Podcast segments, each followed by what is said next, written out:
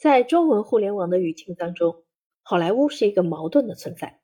简而言之，中国网民对好莱坞的评价呈现两极分化的状态。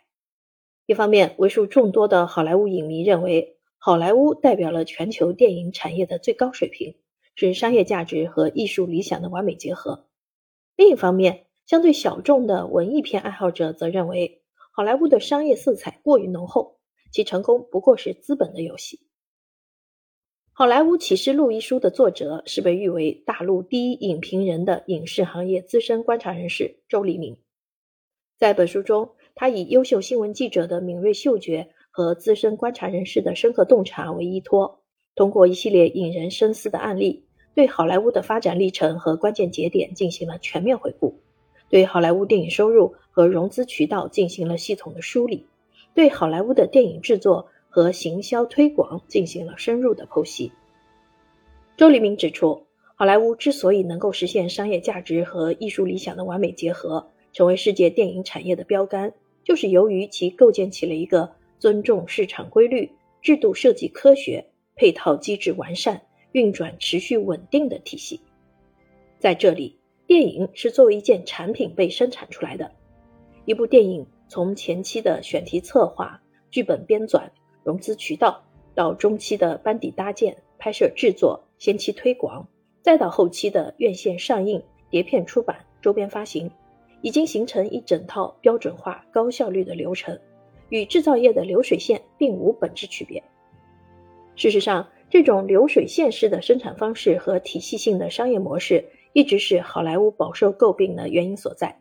例如，偏重文艺片的欧洲电影行业就认为。好莱坞开创的这种生产方式和商业模式背离了艺术创作的初衷，是对电影的玷污，而且其过分依赖资本的力量，已经沦为资本圈钱的手段。但是我们必须承认，这种流水线的生产方式和体系性的商业模式，恰恰是好莱坞能够长期保持生机与活力的原因所在。因为电影行业是一个烧钱的行业，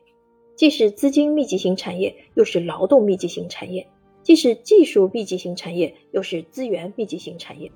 如果没有掌握融资资源的影视公司，如果没有掌握演员资源的经纪公司，如果没有掌握发行资源的发行公司，如果没有掌握院线资源的院线公司，电影的筹备、制作、上映、发行就会变得困难重重。正是由于影视公司、经纪公司、发行公司、院线公司的通力合作，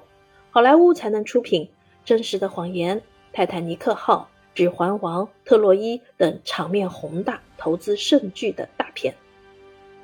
近年来，伴随着院线硬件条件的改善和观众消费习惯的变化，中国电影产业实现了狂飙突进式的发展，出现了《流浪地球》《红海行动》等一大批在商业上取得巨大成功的影片，也出现了《新迷宫》《钢的琴》等一大批在艺术上展现深度造诣的影片。但是我们也必须承认，整体上看，中国电影产业与好莱坞还有很大的差距。